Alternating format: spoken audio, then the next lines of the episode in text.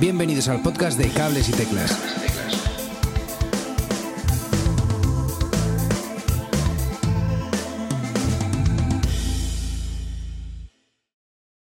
Muy buenas a todos y bienvenidos a un nuevo episodio de Cables y Teclas. Ya sabéis, vuestro podcast semanal sobre, sobre música. Y en el episodio de hoy traemos a Martí Perarnao. ¿Qué tal, amigo? ¿Cómo estás?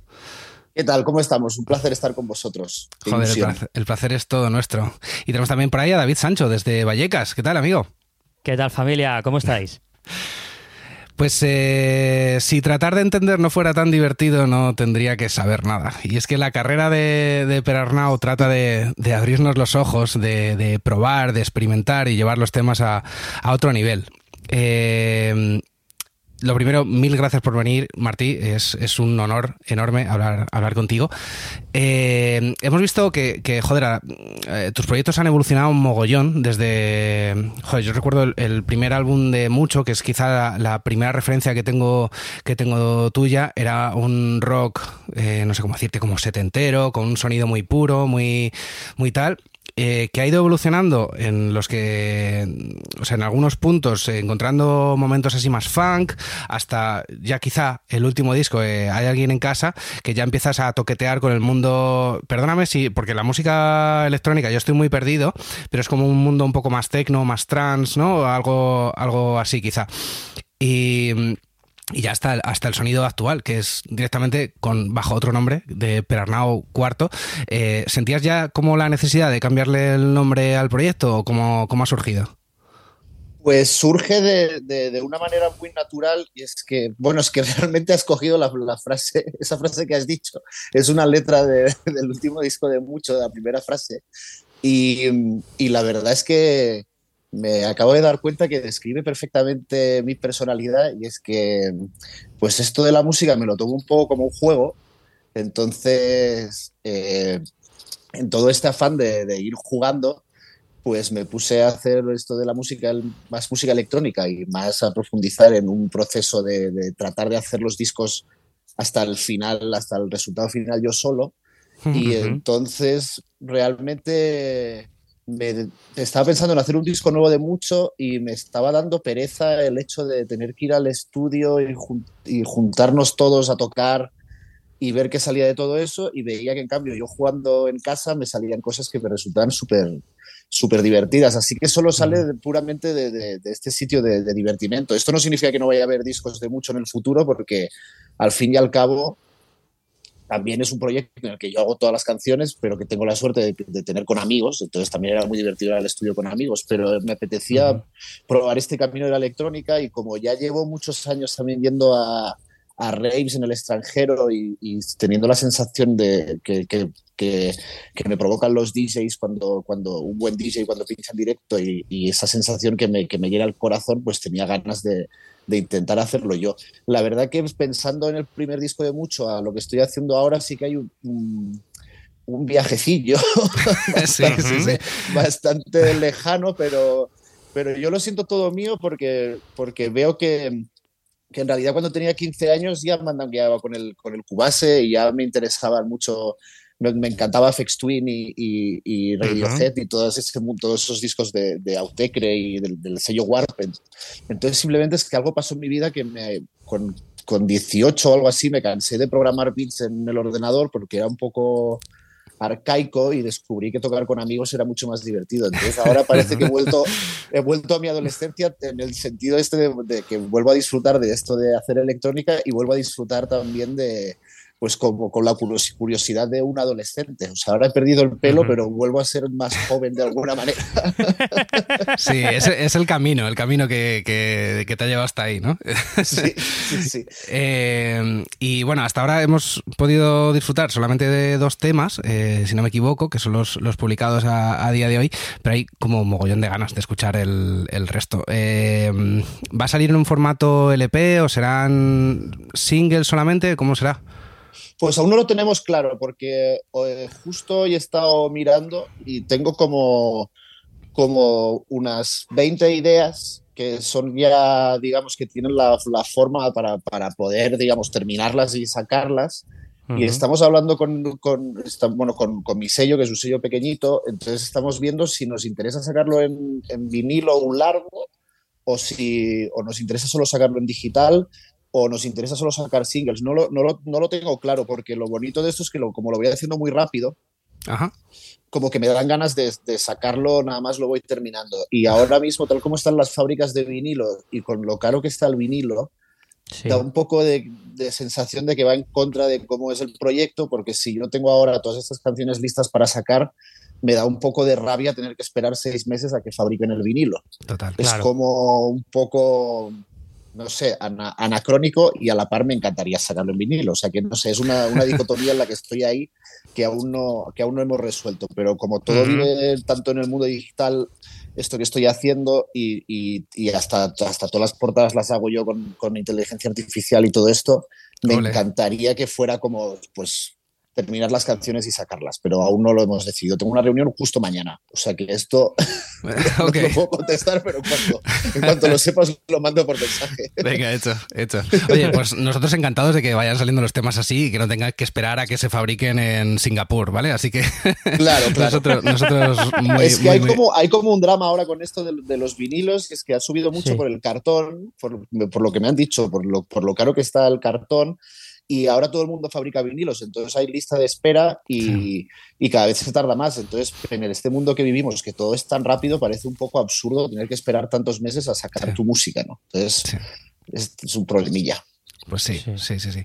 Y, y, el resto de ideas van un poco en esa misma dirección, porque, a, a ver, conociendo un poco, entiendo que, que no, que, que, va a haber mucha sorpresa por ahí, pero, pero es un poco la base, es un poco ese mismo rollo. Eh, sí, hay, o sea, hay canciones que son más tecno aún que las que he sacado. Okay. Hay algunas en las que canto yo y que son, uh -huh. digamos, un poco, más, un poco más pop. Y hay otras en las que cojo voces de, de, de, otra gente o sonidos encontrados y los pongo a cantar. Entonces hay un oh. poco de estos, de estos dos, dos canciones que han sacado, que intenté sacar una que fuera un poco más pop y otra un poco más de la, de la vertiente tecno, pues digamos que sí que es un campo de batalla que, que, sí que describe un poco más lo que saldrá, pero, pero como veo que es algo en construcción, uh -huh. me he montado esto también para, para tener mucha libertad de juego y, y dejar libre mi, mi, caos, mi caos mental este y, y ver qué, qué, va pasando. Entonces, sí que cantaré algunas porque, porque me hace ilusión. Uh -huh. y, y porque están hechas las canciones, entonces hay que sacarlas, pero vamos, que, no sé muy bien en qué, en qué, derivará, porque también estoy desarrollando la parte del directo, que quiero que sea, quiero que sea básicamente una jam electrónica con las máquinas, entonces supongo que el, el directo será también bastante, bastante cañero y bailongo. Qué guay. Qué guay. Right. Ahora, ahora te preguntamos sobre, sobre eso del directo. Pero hay una preguntilla antes que quería hacerte eh, sobre el tema de la composición, porque tú que tienes tantas herramientas eh, para empezar a componer, digamos, eh, ¿cómo, o sea, ¿tienes tú alguna metodología para empezar? ¿O hoy partes de una base, mañana partes de un loop, mañana de unos cuatro acordes que has empezado a tocar? ¿Cómo, ¿Cuál es tu forma de componer? Pues la verdad que ha ido variando mucho con, con los años y no creo que va variando va variando con, con el tiempo y, y, con el proyecto. O sea, por ejemplo, ahora sacaremos un nuevo disco con Juno, que es un grupo que tenemos a, a Pachas con, ¿Sí? con Zahara, y ese disco lo sí, hemos sí. hecho eh, básicamente como si como hicieron los Beatles el, el, Get Back, porque empezamos a componerlo viendo el documental. Entonces es básicamente canciones hechas al piano, escribiendo la letra y, y, y, algunas de ellas teniendo la letra antes y luego poniendo los acordes con el piano, o sea, como si fuera un disco que se podía haber grabado en los 60. Uh -huh. Y en cambio con esto mío, pues a veces hago una canción desde, desde una melodía de voz que tengo grabada en el móvil o desde un texto o desde un loop de batería. O sea, realmente no tengo, no tengo un método establecido. Creo que creo que me funciona bien ir cambiando el, el método para, para refrescar mi, mi, motivación musical. Tengo la sensación de cuando repito mucho una manera de hacer canciones, primero que acaba saliendo siempre la misma canción, que esto yo supongo que es algo que nos pasa a todos los que hacemos canciones, que nos acabamos cansando de, de nosotros mismos, entonces intentamos claro. ponernos trampas para, para ir cambiando la canción, porque recuerdo... El primero de muchos fue solo con la guitarra eléctrica, el segundo me compré un Burlitzer por 400 pavos en Alemania, entonces todo lo compuse Uh. con un Burli o con un piano. Entonces era como ahora que se- ahora quiero hacer canciones con el piano, no las había hecho nunca. Luego el tercero creo que fue con un Juno, el cuarto ya fue con el Ableton y ahora ya es como que va ahora ya no hay ya no hay reglas, porque esto me lo preguntaba también el otro día un amigo como como si tenía algún tipo de, de método a la hora de producir canciones, no solo de componer, como tú usas solo máquinas o usas solo el Ableton o usas solo no sé qué, entonces realmente no. O sea, depende de, de cada canción, eh, utilizo una, o sea, un método u otro. No, no lo, ni, ni lo pienso, básicamente, Ujú. porque ahora canciones de Per Arnau, algunas están hechas solo con máquinas y otras solo en el Ableton eh, de viaje en un portátil y las dos, las, ambas, ambas canciones me suenan a mí. Entonces veo que, que realmente cuanto más cosas hago para eh, eh, alejarme de mí mismo, eh, más me voy a divertir porque al final siempre va a acabar sonando a mí, que es la putada de todo esto. Entonces, siempre me intento poner lo- el mayor, tip- mayor número de obstáculos posibles para, para, para divertirme yo mismo, porque veo que al fin, que da igual lo que haga, al final siempre, siempre tiene algo, algo de, uno mismo, ¿no? Qué guay, qué guay. Pues eh, de la siguiente que te quería preguntar, todavía no ha salido en realidad. Y, bueno, va a ser mi última pregunta antes de darte paso con, con David. Y, y es que, ¿qué es ese tema que dices? eh, una especie de ejercicio musical en el que junté a Bill Evans y a Billie Eilish, que se llama Billy Evans.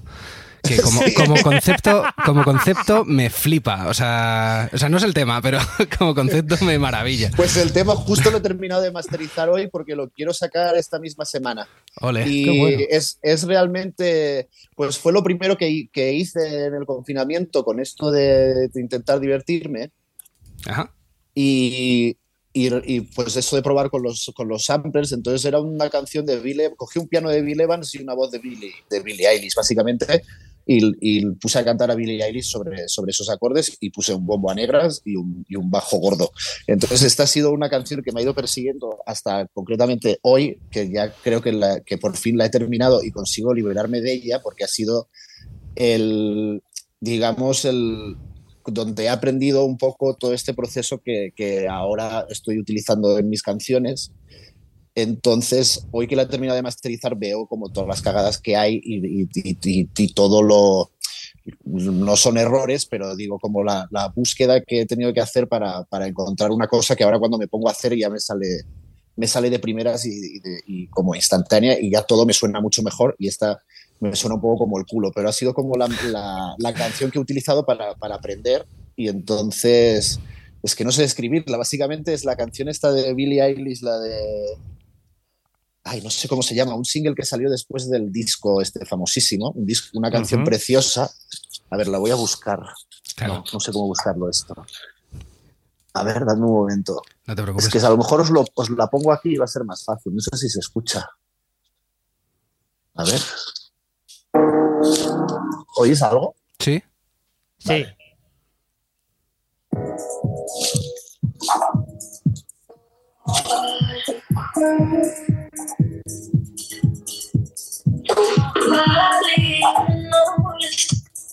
Sí. Ajá.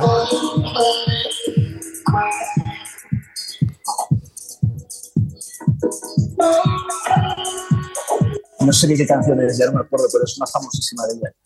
Ajá. Y luego se pone zapatillona. Hmm. Oye, tenemos aquí exclusiva en cables y teclas.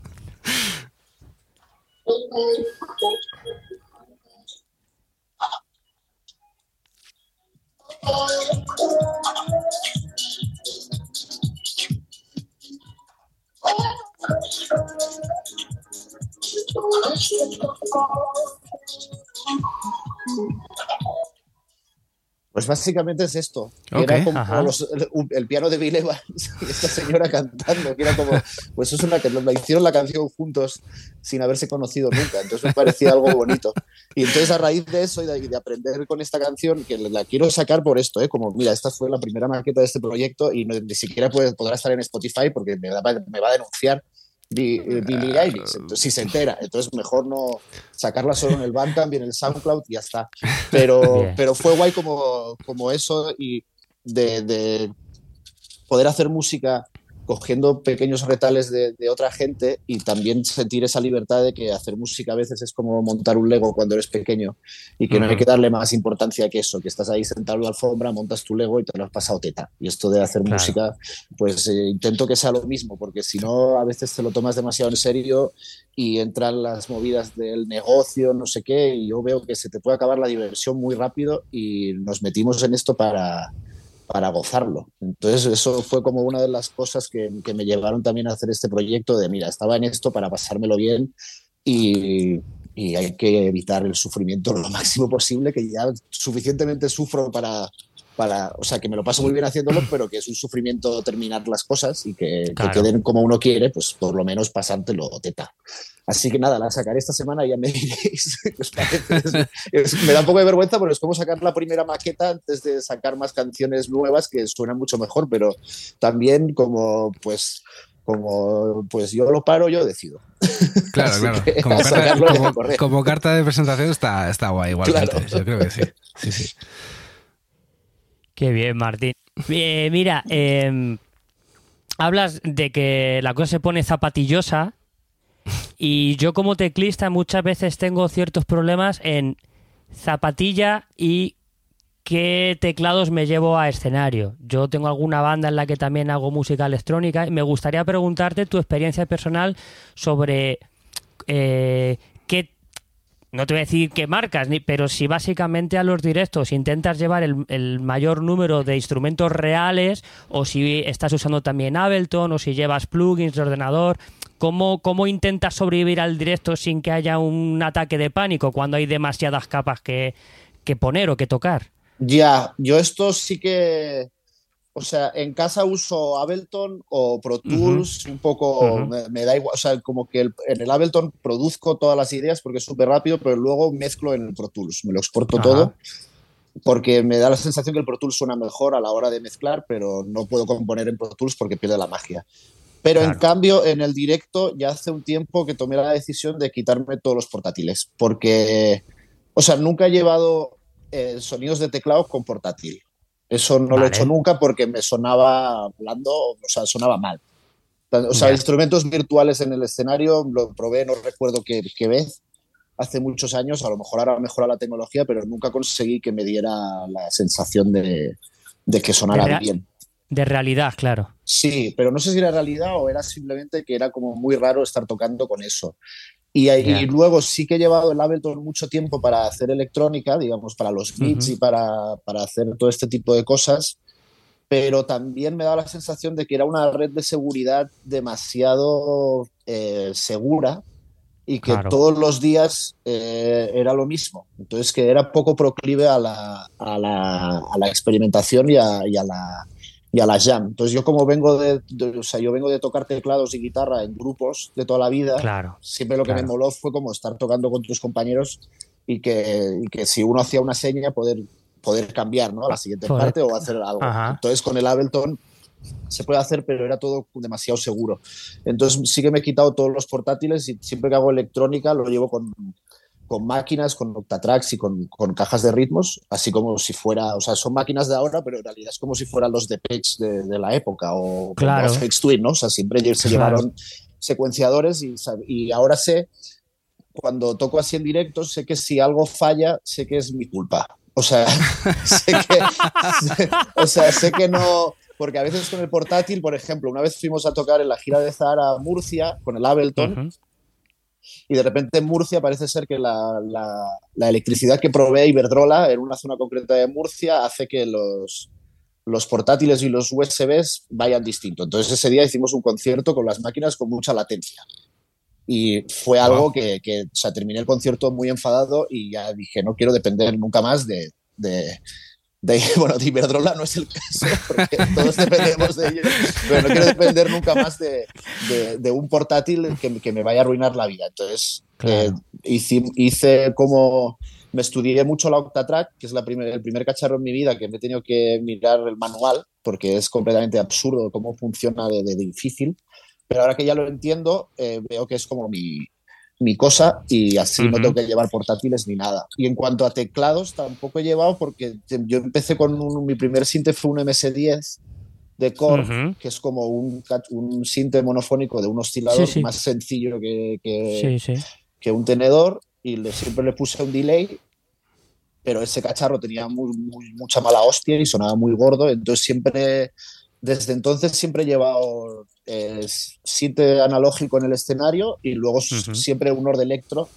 o algo parecido a nivel de navaja suiza, porque siempre pues te hará falta algún Rhodes o algún piano o algo así, pero, pero intento llevar, pues, o sea, dentro de que es un directo y tienes que llevar pocas cosas, o sea, que te den las manos para poder expresarte y pasártelo guay, pero sin que esté agobiado.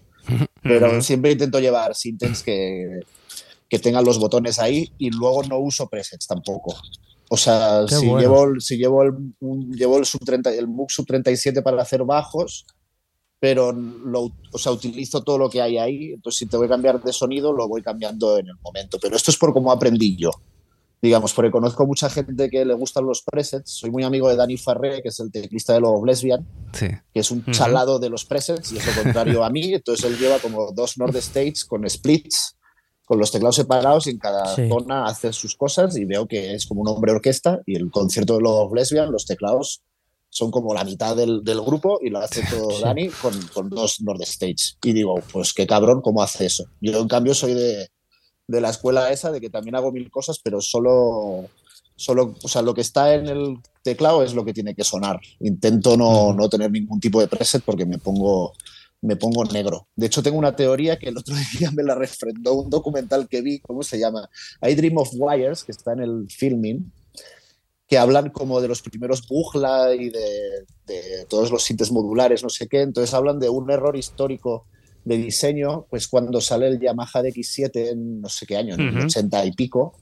84, lo mismo, en 82, algo así, sí y deciden como quitar todos los botones y los knobs del Sinte y entonces que solo tenga menús y la mínima cantidad de botones posible. Entonces hablan de cómo ese error histórico provocó la, primera, el primer declive de los sintetizadores y, o sea, hizo que se hicieran los sintetizadores muy famosos, pero convirtió los sintetizadores en sonidos estáticos que no se movían, aburridos, porque hasta entonces, digamos, toda la gente que usaba sintes tenía las manos en los botones y hacía que los sonidos se movieran. Entonces, habla de que, de que la, la invención y que se hiciera tan famoso ese sinte fue el, pues lo que hizo que todas las grandes empresas de sintes como Moog o, los de los sequential de Prophet y todo y Roland y todas estas se fueran al, al garete hasta que hasta que volvió el, resurgir este hace hace ya, ya unos cuantos años. Entonces pensé, mira, qué cabrones. Y que fíjate que, que Tune X7, tanto los antiguos como los, los modelos actualizados, incluso de reface, tú puedes generar tus propios sonidos, pero tienes que ser ingeniero informático. O sea, la síntesis digital es para morirte. O sea, yo, yo me vuelvo loco. O sea, yo habré hecho un lead, un square, o sea, algo de, algo que en un MOOC haces el día uno. Claro. El día uno en el minuto cinco. Y sin embargo, para poder conseguir. Porque claro, yo dependiendo de qué repertorio toco, pues sí, pues eso, pues tienes que llevar un teclado o otro y la verdad es que yo que suelo trabajar también bastante con Yamaha, los refaces son muy muy portátiles y, en calidad-precio pues son la repanocha. Sí, estos son increíbles. Yo, o sea, Zahara tiene uno el blanco que lo llevo, me lo he dejado alguna vez para llevarlo de bolo y es increíble lo que han hecho con ese cacharrillo. la verdad, es flipante. Sí, pero, fíjate que, que el, con el CS puede sonar a a Dave Smith, a Juno, eh, incluso si, o sea, porque puedes ponerlo tanto en tanto en monofónico como polifónico, tiene ciertos efectos incorporados, o sea, suena realmente increíble para el precio que cuesta, que es bastante asequible. Pero la misma máquina, el DX, que suena también increíble, los famosos Rhodes de DX ochenteros, del sonido de Whitney Houston, todo lo que tú quieras, perfecto.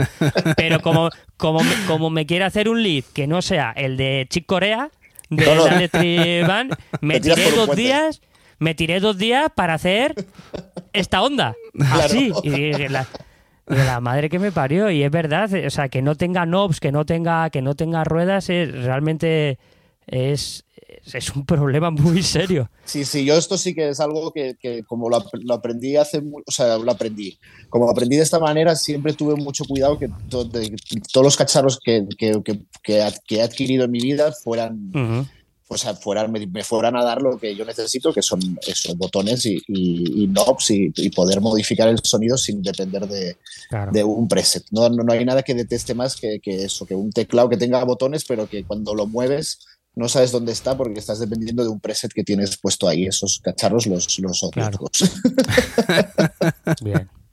Bien, bien, bien, bien. Pero bueno, que no hay una manera, que, que, esto es porque lo que me funciona a mí, que no hay una manera mejor ni peor que otra, es solo que yo con esto sí que es mi, es mi manera de funcionar. Con los plugins funciono igual porque no, no me gustan los presets de los plugins, entonces sí que uso muchos sintes así del ordenador, pero también hago, todo, o sea, hago todos los sonidos de cero. No, no tiro de, presets porque, porque veo que, que, que, además lo que sale siempre, siempre es distinto si lo haces tú desde cero, entonces me, divierte más. Hmm. Guay. Bueno, hombre, me imagino que, que, Juno es uno de tus teclados preferidos. Sí, Claro, sí. Y hay, este hay aparte de Juno, ¿hay algún otro que digas, mira, a mí este me cambió la vida? O, sea, Juno yo creo que es, yo aquí, eh, hace ya unos años, invertí, compré de segunda mano un, un Juno 6. ¡Qué maravilla! Y, o sea, el arpegiador es, es, de, es, de, locos. O sea, suena que lo, suena que lo, suena que lo flipas. Pero, o sea, yo también he tenido épocas en las que decía, oh, no, no, Prophet pues que Prophet es la leche. O de repente hay algún sinte o algún teclado, o por ejemplo, hay gente que dice, no, yo, en mi caso, yo Fender Rose, tío, es que a mí el Fender Rose me vuelve loco, me compro pedales para, para, yo que, para potenciar los sonidos, no sé qué. ¿Hay algún teclado que digas tú, mira, es que este teclado a mí me ha cambiado la vida y va a ser difícil que, en ninguna producción mía no acabes, no acabes escuchando este flavor, ¿no? Este, o sea, el, el, Juno sí que fue uno de esos, porque me pasó lo mismo que a ti, que pillé un Juno 6 como, como baratísimo y, y era mi primer polifónico, porque hasta entonces solo había tenido monofónicos. Entonces, el primero polifónico que tuve fue el Juno 6 y un Solina, un string ensemble, que ese, también, digamos que solo sirve para una cosa, que es como eso que ese sonido que oyes en el, en el, en el low de David Bowie o en todos los discos de The Cure. Y el, y el Juno, claro, para mí fue el que me cambió la vida y que es el que llevo a todos los conciertos, aunque sufro porque se va a romper algún día, pero bueno, para las cosas están para utilizarlas. Porque es como súper sencillo. Me recordaba mucho al MS10 en el sentido de que, pues, es que tiene un oscilador y el sub y que, que con muy pocas cosas puedes hacer que haga muchas mandangas, ¿no? El cacharro. Que a mí me gustan esos, que sean sencillitos. Que me haya cambiado la vida realmente el, el Juno 6 y y luego cualquiera de cualquier monofónico de estos de Moog, porque un, primero fue el Prodigy, y luego fue el Sub 37 que me suena peor, pero que también es como una especie de Prodigy con un poco de vitamina 2000 era y, y, también en casa tengo el, el, el Matriarch, que ese es como un super Moog saladísimo que es flipante. Cualquier monofónico de estos de Moog me, ha, sido, ha sido como un cambio de vida para poder hacer bajos que, que, sirvan para algo en los conciertos. Y hay uno que, que, en ese sentido sí que, me ha, sí que me ha cambiado la vida para bien y creo que ya estará conmigo muchos años, que es un cacharrillo así pequeño que han hecho los de Erika Sins, que se llama Baseline, que es como una especie de 303 de, de ahora, que vale como 400 pavos y que no tiene teclas ni nada pero es como el primer cacharro que, he descubierto que puedo hacer bajos gordos sin tener que llevarme un MOOC. Entonces esto ayuda mucho porque el otro día, por ejemplo, tuve que ir a Canarias y no te puedes, o sea, no puedes llevar cosas gordas en los aviones. Entonces este ha sido uno de los últimos descubrimientos así que, me ha cambiado la vida. Pero, pero así porque es que nos, nos, cogimos un Prophet este que han sacado, de hace, han sacado una reedición del Prophet y el 5 Sí, y lo, hemos utilizado para grabar el último de Juno para no utilizar Junos, digamos. O sea, no vamos a utilizar ni. una, broma interna, ¿no? Como ya que no llamamos Juno, no utilicemos ningún Juno. Será el primer disco en mi vida que, que, desde que lo tengo que no he usado ninguna, ninguna pista de Juno, pero bueno. Y la, y la, verdad que y nos lo cogimos porque lo usa Tom York y porque estamos enamorados de, ese sonido de, que, que, usa Radiohead. O sea, todos los Radiohead son Prophets. Y la verdad que es puto increíble pero, pero lo, lo lleva en directo y, y, y, para algunas cosas me ha resultado más que sonaba más fino o más complejo que el, que el Juno, porque al final el Juno tengo la sensación de que es un tractor y que en la situación de directo eso lo, lo, lo enchufas y vamos. O sea, es que el, Juno es... el canal por fuera sientes sí. que estás como en, sí, la, sí. en, la, mezcla. Es que es un siente súper caliente. O sea, súper redondo, llena muchísimo espacio. Sí, vamos, estoy, estoy completamente de acuerdo contigo. ¿eh? Es curioso porque Manuel Cabezalí, que toca conmigo en la gira de Zahara, tiene otros Juno 6 y uh -huh. él lo tiene modificado, no sé si se lo compró como con alguna modificación MIDI. Y lo que uh -huh. notamos entre el mío y el suyo es que suenan muy, suenan muy distintos. Entonces también me gusta eso del Juno, que sabes que, cual, que, cada unidad de Juno suena distinta con respecto a otra. O sea que es como si, si tienes dos Stratocasters, puedes estar en un escenario con dos Stratocasters que sabes que, que, pueden sonar distintas, pues con los Junos también. Eso da bastante alegría, la verdad. Qué bien, tío. Sí. Qué guay. Qué guay. Bueno, tengo, tengo una última pregunta, cambiando un poco de tercio tan técnico de, de, teclistas, que me ha encantado, es que me ha encantado hablar contigo, macho. Pero Qué guay. sé que sé que en algunas entrevistas, tanto escritas como, como habladas, has sido muy crítico con la industria musical y yo, como soy músico de jazz, muchos problemas con la industria no suelo tener porque no estoy, estoy completamente outside no hay, de la música. No hay ni industria, claro. claro, porque no existe. Lo tuyo sí que es jodido. Claro, somos músicos, somos... músicos de verdad que, que, que, han estudiado y que saben música de verdad, no como nosotros los poperos y que aún así no hay, no hay industria, ¿no? O sea, gracias por nada. Tanto estudio para... Sí el histórico chiste, ¿no? De, de, la diferencia entre el músico de jazz y el músico de, de pop, ¿no? Porque claro. el músico de, de jazz toca 3.000 acordes para tres personas. claro, pues, claro. Pues, pues, así, pues, eh, en fin, pero o sea, más allá de las bromas que, que también son tonterías, ¿no? Eh, ¿Qué es lo que tú notas en la industria musical que te echa tan hacia atrás? Pues quizás pues, alguna imposición estética o yo que sé, o cuadros numéricos que siempre hay que cuadrar. Bueno, sobre, todo, o sea, se, me hace muy difícil responder esta pregunta porque porque no tengo el análisis hecho tan, tan depurado como para darte una respuesta y si la Ajá. tuviera larga, o sea, si la tuviera sería de, estaríamos aquí dos horas para a hacer una tesis. Habría un echa, ensayo, ¿no? Lo que me echa para atrás un poco es, es, no es algo concreto de la industria musical, tengo la sensación de que es algo intrínseco en el capitalismo, ¿no? Y es que, claro. y es que todo todo tiene que ser para, para, obtener algún, algún rédito económico, ¿no? Entonces, en nosotros lo que, lo que veo, ahora ha cambiado mucho el, mucho el asunto después de la pandemia, no sé si, uh -huh. si, si, a peor realmente o es que simplemente el capitalismo cada, cada día es más voraz, entonces solo veremos que esto va peor en nuestra vida. Es una visión un poco pesimista, pero, pero tengo esa sensación. Entonces, es que es que se me hace difícil explicarte el, exactamente todos los dramas pero uno de los que veo es que lo veo que, que, me podría haber pasado a mí y que le debe pasar a mucha gente que empieza, es como te dedicas a, quieres trabajar mucho en la música para solo vivir de, de la música, el sueño es como solo me quiero dedicar a la música, ¿no? Porque es lo que uh -huh. más me gusta del mundo. Y entonces eh, me esfuerzo muchísimo y hasta, hasta el punto de querer dejar mi trabajo, digamos, que no, no, no, no está en la música, para poder dedicarme solo a la música, pero cuando llego a lograrlo, cuando ya solo tengo sueldo en la música, entonces tengo que hacer cosas que no me agradan o que no casan con, con mi visión artística, porque ahora tengo que pagarme el alquiler. Entonces claro. es cuando empieza la, la puta claro. trampa de todo esto, como tienes que ceder y convertirte en una especie de, de esclavo de cómo funcionan las cosas dentro de la industria musical porque has decidido pagarte el alquiler con ello.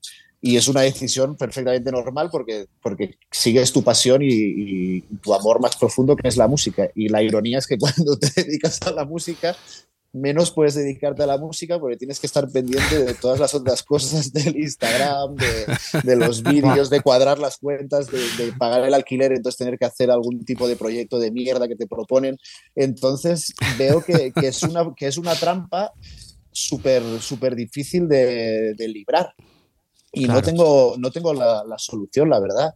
Y ahora estoy en un momento que tengo muchísima suerte porque como he podido hacer como he podido hacer la gira de, de Zahara y producir su disco, que es algo que me flipa musicalmente, es un proyecto increíble, pero que me permite a la vez pues tener una gira y pagar alquiler, pues puedo hacer mi proyecto sin tener que estar sufriendo por esto. Pero no estoy seguro si dentro de seis meses yo también seré una víctima más de, esta trampa, porque esto, de la, esto de la música no, no hay, nunca hay una estabilidad.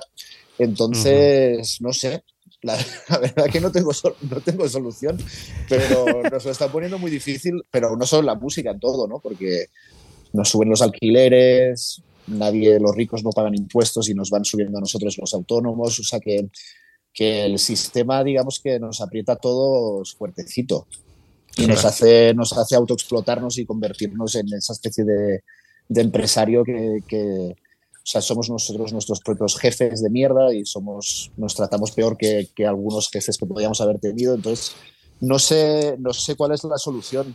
Simplemente es, yo la sensación que tengo es que si, si encuentras algo de, de, placer en esto de la música, pues que intentes protegerlo por, por encima de todo y que, uh -huh que si de repente eso significa decir que no o, no ganar dinero con esto, pues a lo mejor hay que buscarse la manera de ganar dinero con otra cosa, pero que a veces quizá renta más ser feliz con esto de la música que, que, sucumbir a los embates de, del sistema y decir que sí a cosas que, que, te, pueden, que te pueden hacer daño, porque, porque la verdad que no hay nada más feo que, hacer algo que te, te flipa y que te toca el alma como esto de la música pero hacerlo como a regañadientes o como si se convirtiera en una especie de, de trabajo que no quieres hacer, ¿no? Yo recuerdo claro. como algún, o sea, como tener que tocar con gente que, que no me gustaba o, o, tener que hacer algunas cosas que, que, luego a la larga he pensado, hostias, tenías que haberte ahorrado hacer esto sí, y, y, sí. y, hubiera sido mucho más feliz porque te sientes como un poco, sí. no sé, como un poco chungo pero sí. no sé, no creo que no he dicho nada. Llevo 10 minutos hablando y no he dicho nada concreto, pero no, es que no, no tengo sí, ninguna sí. solución al respecto, la verdad. Si, ha, si, has, si has dicho mucho, estoy convencido que tanto Edu como yo hemos tocado con gente con la que no queríamos tocar. Total. Claro, yo también, total, ¿eh? Claro. Total, total. Y, claro, claro. Y, y, lo haces, te la comes y a la siguiente, pues en mi caso, te la vuelves a comer. Claro. y, cinco, y cinco años después ya dices, bueno, ya está bien, hombre. O sea, sí, porque claro. también lo que dices tú, al, al, ser una situación tan precaria en la que sabes que hoy tienes un concierto o que hoy puedes grabar un disco, pero dentro de seis meses no sabes qué va a ser de ti, estás con, con eso lo que yo llamo síndrome del autónomo, ¿no? Que es, voy a decir que sí casi a todo lo que pueda, aunque no me guste, no vaya a ser claro. que en algún momento el alquiler ya no lo pueda pagar. Claro. Pero, estás, pero lo que estás haciendo muchas veces es una pues una lo que te estás comiendo un poco al final son tus valores también estéticos o valores artísticos.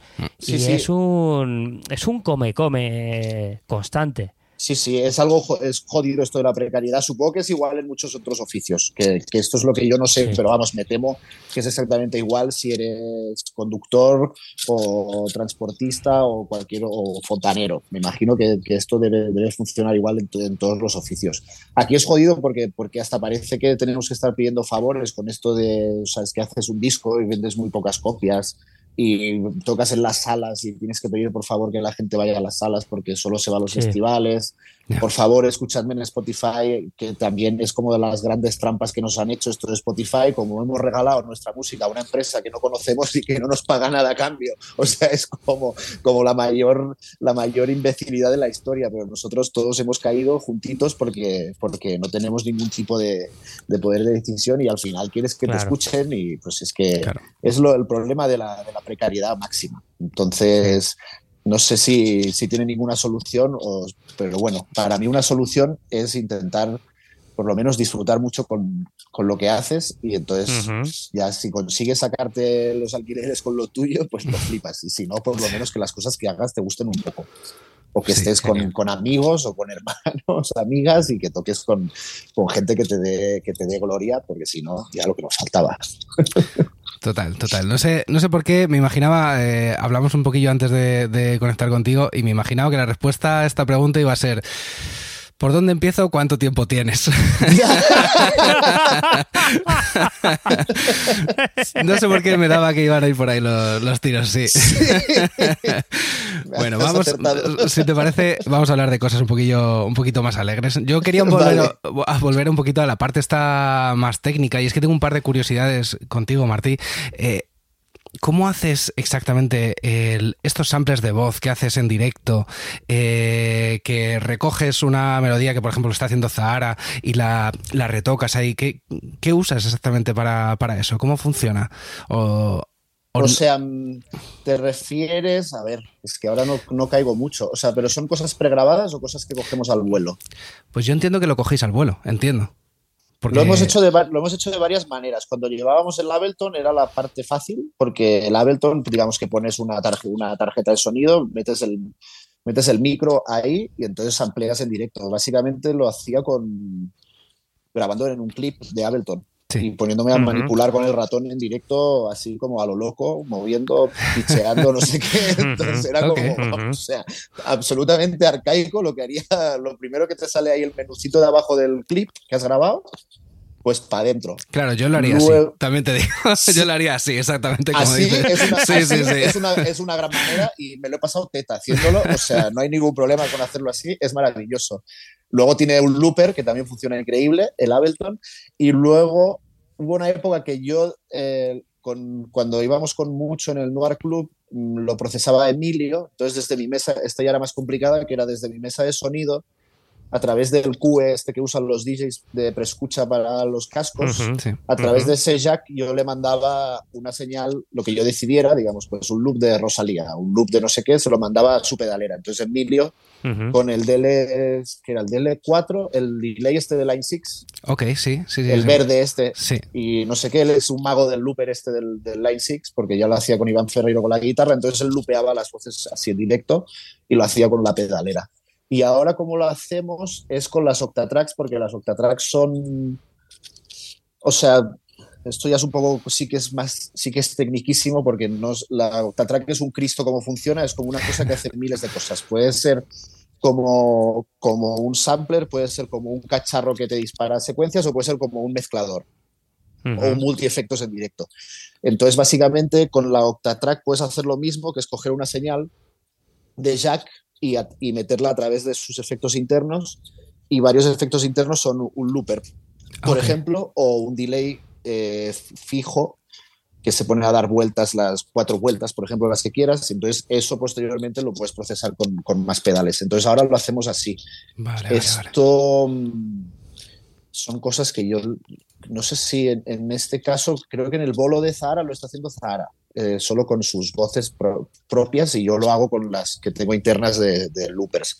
Vale. Pero, pero también lo hemos hecho con la Octatrack, por ejemplo, en el bolo de Juno, ella me lupea un piano que yo toco, entonces todo es con la Octatrack. La Octatrack no deja de ser, o sea, puede ser como una especie de Ableton, lo que pasa que más, más complicado de hacer funcionar y, y sobre todo que suena bastante, suena peor eh, porque, es, porque es como un cacharro que ya tiene unos años pero para el directo a mí me gusta más porque tengo la sensación de estar tocando un instrumento en lugar de un ordenador. pero pues vamos, cualquiera de estas tres maneras las puedes hacer de manera gloriosa y, fácil. Y la del Ableton, vamos, perfecto. Si es que, además, ¿a quién se lo vi yo esto del Ableton que reí mucho? O sea, que cuando ya uno lo hace, se lo reconoce a los otros y dice, mira qué majo, lo hace con los clips. y, y otra pregunta que tengo es que he leído por ahí que vas sin claqueta en directo. ¿Esto es así? Hay, bueno, hay muchas partes que vamos sin claqueta. O sea, o sea, nosotros tenemos, cuando vamos con las baterías puestas, va en claqueta, pero hay muchas partes, digamos que las partes ambientales y tal, lo hacemos sin, sin, sin clic. Pero yo creo que, que, realmente sí que vamos con clic. Lo, que sí lo que sí es que marco yo todo, digamos. Vale. Que está libre, no hay, no hay secuencias. Entonces, lo cual significa que, que podemos tener una intro y decidir lo que dura y yo hago esta, la de 1, 2, 1, 2, 3, 4, les marco así y entonces entramos a lo siguiente. Entonces, como lo llevo todo en una mesa de mezclas, entonces puedo tener los beats sonando, pero con el fader bajado. O sea, todo es muy analógico old school. Entonces pueden estar sonando cosas así con los faders bajados, entonces estás haciendo tu intro ambiental, no sé qué, con delays que tampoco van sincronizados ni nada y simplemente marcas la entrada y metes el beat. Entonces hay que estar atento para meterlo, pues bien, porque el riesgo es que, bueno, si no lo haces bien, no entras en el 1 y empiezan a causarse caos absurdos. Pero, pero bueno, es básicamente, básicamente eso. Sí que es verdad que el, que el que mucha gente me dice que estamos locos por hacerlo así, pero yo lo que he descubierto es que haciendo bolos y ensayando es, es, es divertidísimo hacerlo así. Y que de la otra manera llegaba a un sitio que era un poco aburrido. El otro día en Madrid sí que tuve una avería que es que esto con vas puedes cambiar patrones de la, de la, Octatrack, que es como si fueran escenas de Ableton, pero para cambiarlos como que tienes que apretar dos botones, no es como muy fácil. Y, y cada uno puede tener su tempo interno, entonces apreté uno que tenía un tempo que no era el de la canción, entonces se puso todas las cajas de ritmos a correr claro. a 140 BPM oh. en lugar de 87, entonces hubo un poco de, de, caos, pero Zara y Manuel siguieron tocando en el sitio y yo lo arreglé, o sea que, que todo el rato pueden, pueden pasar averías, sí, pero, sí. pero muchas veces las averías que pasan no dejan de ser cosas bonitas musicales que aprovechas para, para generar algo. Entonces, eh, está siendo muy divertido hacerlo de esta manera, yo creo.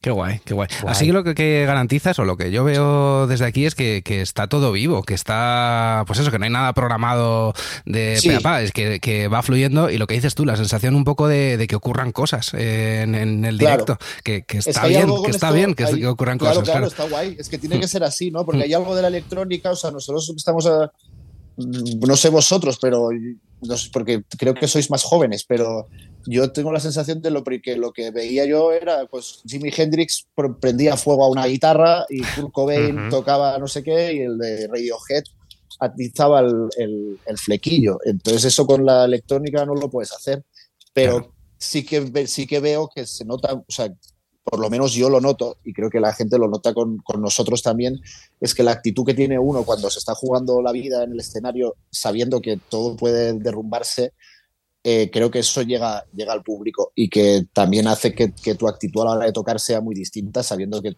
que, te estás jugando la puta vida, en lugar de saber que si aprietas un botón, el Ableton va a tocar una cosa que claro. sabes que va a ir a casa.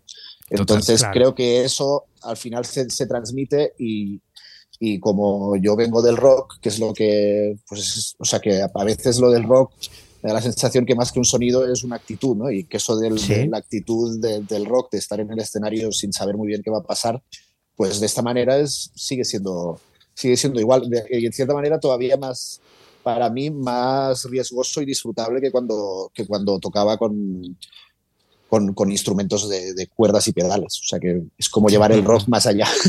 Sí, sí, sí. Sobre todo que al final llevas mucha me da la impresión, ¿eh? mucha eh, responsabilidad, mucha carga de sonido eh, a tus espaldas y eso como que no te da cierto respeto. El, el... Sí. ¿Verdad? Es que, sí, sí. claro. Eso ha sido uno de los marrones más serios de...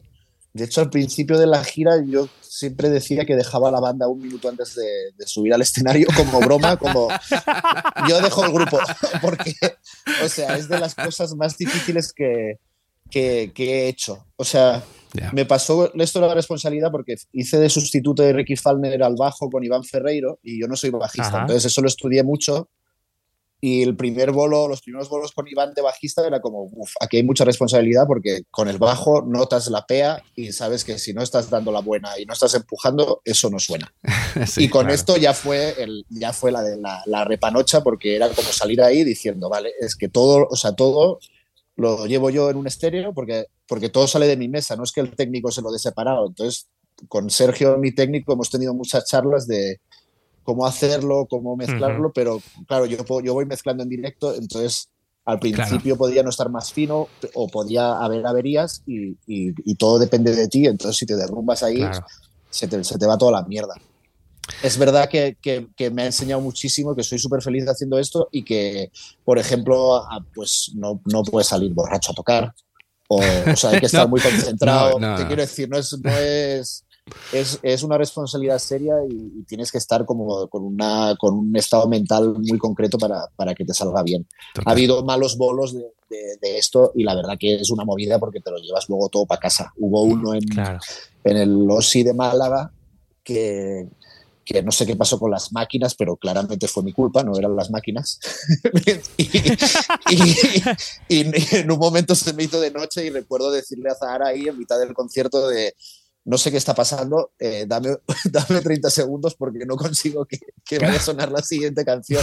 Ay. Y vamos, fue de los peores momentos de, de, mi vida. Luego no sé, era una tontería, pero, pero, pero vamos, recuerdo que, que... Pero mira, también de, de ese momento luego nunca volvió a pasar. O sea que veo que el cerebro, el cerebro humano es increíble y que, lo que aprendes en un concierto vale como miles, miles de ensayo. Entonces eso está, está, siendo muy guay. Qué guay, qué guay. Eh, pues si te parece vamos a hablar un poquillo así de futuro. Eh, ¿Cuál es tu plan de futuro de bolos así a corto plazo? Porque con Juno empezáis ahora en febrero, me parece, ¿no? Sí, con Juno empezamos en, febrero y en febrero, bueno, no, lo sé, pero es un desastre para las, pero, para las fechas, pero empezamos a hacer conciertos y la idea es, girar este, el, nuevo disco que aún no ha salido y luego en paralelo ir sacando música con Perarnau Cuarto e intentar llevar a cabo mi, mi live si alguien me quiere contratar y si nadie me quiere contratar, pues intentaré montar yo alguno, tal, como, tal como pueda, pero la idea es hacer, hacer esas dos cosas. Y, y, poca, cosa, poca cosa más, porque, ah, bueno, con Zahara hay algunas raves este verano. Ok. Que, que ya son, que, que lo quiere cambiar todo. Entonces. otra, pues, otra vez. otra vez. Entonces, bueno, será, será, será este, este concepto que, que, tiene de la puta rave, pero será, será evolucionado con un repertorio distinto y con un show distinto también. Entonces, eso es lo que tendremos que, ensayar. Creo que el primero es en el Sansan o algo así, que ya, que ya está anunciado, y esto lo tendremos que ensayar pues en, en breve. Creo que tenemos el plan de hacer los primeros, ensayarlo de Juno dejarlo asentado, digamos, hacer como los primeros conciertos de Juno, que creo que el primero es el 28 de, eso, el 28 de febrero en, en Alicante, y entonces ya ensayar esta nueva, esta nueva rave que será solo para algunos conciertos de este verano, que yo creo que serán pocos. Hmm. Entonces eso será, será también un, un, reto divertido.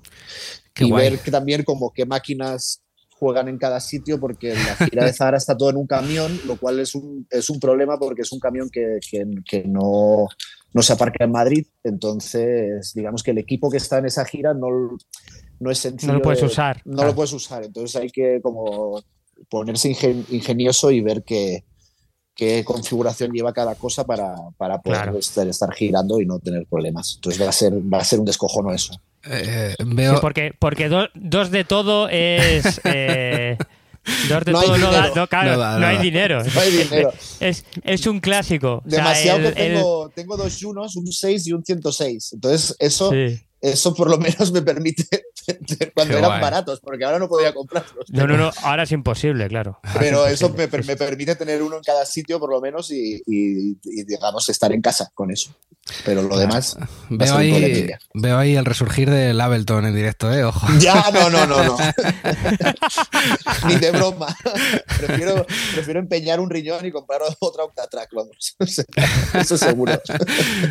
Bueno, eh, de todas formas, echamos un ojo y os dejamos ahí en las notas del episodio, os dejamos las siguientes fechas de, de Juno, que así rápidamente son 28 de febrero Alicante, 4 de marzo Zaragoza, en abril en Granada, Sevilla, Barcelona. Por cierto, eh, ¿venís a Madrid? ¿Se puede saber si...? Iremos, iremos a Madrid, sí, pero aún no sé, o sea, no, aún no, lo han anunciado, no sé qué día es, pero seguro, y estará por ahí, como marzo o abril será. Ah, qué guay, qué guay. Sí, o sea que, sí, yo creo que sí. Qué guay, joder, ganazas, ganazas de, sí, sí, Tenemos muchas ganas del, nuevo concierto. Mm. Eh, venga, no te hago más preguntas por si no se puede decir de dónde va a ser y cosas de esas, no te preocupes. Ah, no, eso no lo, no lo, puedo decir porque, porque no puedo decir dónde va a ser ni, ni cuándo, pero será pronto y será en Madrid. Guay, guay, guay, guay. Pero nos vale, nos, nos vale. Por cierto, a ver si para entonces os podéis pasar los Juno al completo, porque me mola mucho hablar de, ese proyecto, pero molaría que el otro 50% de, de la claro. banda se, se pasase por aquí. pues eso, eso, vamos, lo hacemos fijo, porque aparte mola mucho la visión que tiene Zara de los síntesis y todo, porque ella al llegar, al llegar después que yo, hace, a mí me resulta muy fresco su, su aproximación a los sintes, porque porque a veces yo siento que soy un viejuno y un old school y ella hace cosas que yo no haría y es como, qué cabrona, ¿sabes? Que ella ha empezado más tarde, pero como tiene talento, pues al final hace cosas que me dan envidia, ¿sabes? O sea, que seguro que, os, puede contar, os puede contar cosas guapas. Qué guay, qué guay, qué guay. Eh, venga, pues ya estamos llegando al, final del episodio y hay una pregunta que hacemos a todo el mundo y es eh, si nos puede recomendar un disco que le haya inspirado en los últimos meses, a ser posible, o un artista emergente que digáis, oye, tienes que conocer a este. ¿Alguna recomendación así guay? O sea, me flipa el, el EP de Tu Shell, que es dos eh, Shell, es como coraza o algo así. Ajá. A ver, Two Shell. Espérate, sí. que te diré el nombre, porque lo tengo aquí. Es así, es así electrónica y es un EP cortito, pero me ha gustado mucho. Sí, estoy viendo uno que se llama Two Home Shell Icons. Icons, vale. Sí, ese, Vale. ese me ha encantado. No sé si son emergentes, la verdad, yo creo que no. Mm. No sé ni, ni qué cara tienen, pero, pero me ha gustado mucho ese EP. Y luego es que estoy escuchando mucho, mucho tecno. Entonces, eh, no sé muy bien decirte, porque escucho sesiones del, del SoundCloud. Soy muy fan de DJ Nobu, que es un japonés que, que hace unas sesiones espectaculares como muy como muy, yo lo llamo río japonés, es como, me imagino como una especie de, de río caudaloso que, que la música se va desarrollando y nunca, nunca para, entonces estoy escuchando muchísimo, muchísimo eso. Y también estoy escuchando mucho a Tim Hacker, que no es precisamente nuevo, que hace ambient y que, Ujú. que lleva toda la vida, pero me está gustando mucho. Lo utilizo para, para ir a hacer footing. Esto es una de las cosas mira. más frías, de, más frías de mi vida, que es que voy a hacer footing por las tardes escuchando Tim Hacker, entonces se me renueva el cerebro y tengo ideas sobre la producción que estoy haciendo y entonces al volver de correr es el mejor momento para trabajar. Qué guay, qué guay. Fenómeno, tío. Joder, pues eh, anotados, os dejamos también los enlaces en, en las notas del episodio. Eh, Martí, ha molado muchísimo hablar contigo, de verdad, muchísimas, muchísimas gracias por, por pasarte por aquí, hombre. Gracias a vosotros, me ha encantado hablar con vosotros de, de mandanguillas de, de sintes, qué flipe. Sí, Os sí, voy a sí. seguir escuchando. Muchas gracias. Qué guay, qué guay. Pues nada, y a ti oyente, si nos has oído hasta aquí, muchísimas gracias y ya sabes que nos oímos la semana que viene. Un abrazo y hasta otra. Adiós. Adiós. Hasta aquí el programa de hoy. Si te has quedado con ganas de más, suscríbete en las plataformas de podcast habituales. Y puedes seguirme en Twitter en arroba cables y teclas.